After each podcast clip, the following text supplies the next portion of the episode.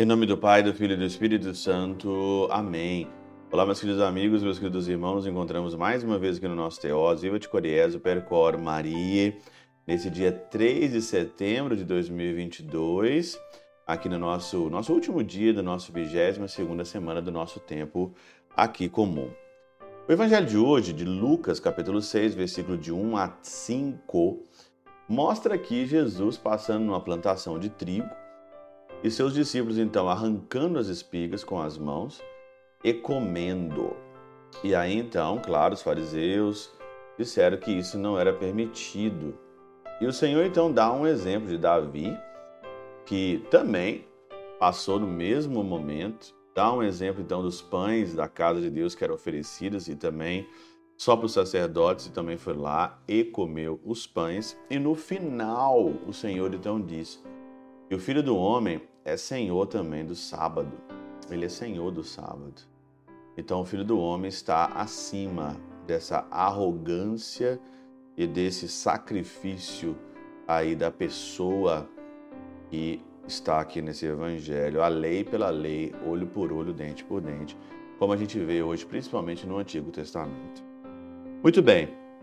Então Beda faz um comentário aqui sobre os alimentos que eu achei um trem assim muito bacana. Por exemplo, que São Beda fala o seguinte: como os discípulos não tinham tempo para comer, eles não tinham tempo para comer, porque eles estavam ali sendo é, devido à impertinência das multidões, né? Eles tinham fome porque eram homens, tinham necessidades básicas porque eram homens, e arrancando as espigas ali saciava suas necessidades, o que mostra a austeridade de sua vida pois não buscavam pratos elaborados, mas alimentos simples. Você vê a pobreza, você vê a simplicidade dos discípulos de Jesus que arrancavam ali trigo para comer. Né? Não buscavam ali pratos elaborados, pratos cheios daquilo e de outra coisa. Buscavam um alimento simples, algo simples, né? Não tenho nada, não tenho contra ninguém que gosta de comer coisas elaboradas, pratos elaborados, mas olha, outro dia eu vi um vídeo ali no Instagram, né, de uma pessoa que é, tipo assim, bem de vida, a pessoa bem de vida pode pagar pratos elaborados, e ela foi lá comer num restaurante super chique, pediu lá uma comida, eu nem sei o que, e aí veio só um tantinho de comida, aquele prato elaborado ali tinha uma florzinha do lado, um pedacinho de tomate. Ela comeu, tirou foto, postou no Instagram. Só que depois ela saiu e foi comer um cachorro quente, um podrão. Foi comer um podrão, um cachorro quente na esquina. Já tava com fome. Cachorro quente ali, barato, encheu a barriga dela.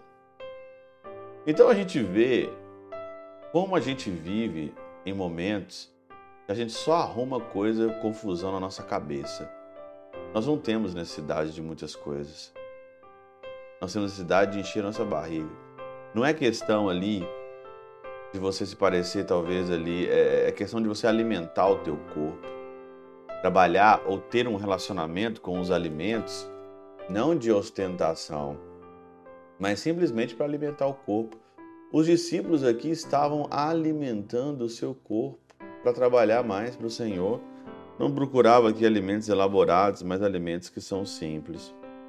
E no sentido místico dessa passagem, Santo Ambrósio diz o seguinte, né?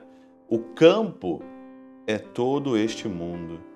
A mesa, a messe do campo é a fecundidade numerosa dos santos.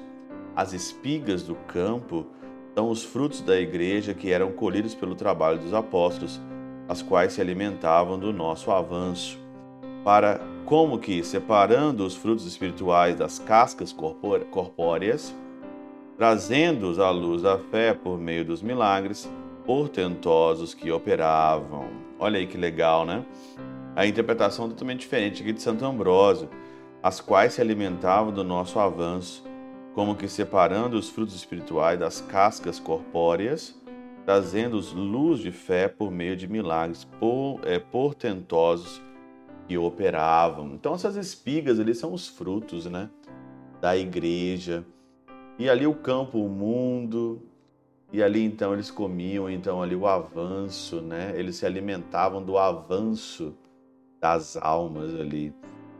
Acredito eu que quanto mais você vai avançando na vida, você vai desprezando aquilo que é, é que o mundo considera né, super importante, a gente vai desprezando ali o que é superficial e vai abraçando o que realmente importa. Foi isso que o Evangelho hoje fez.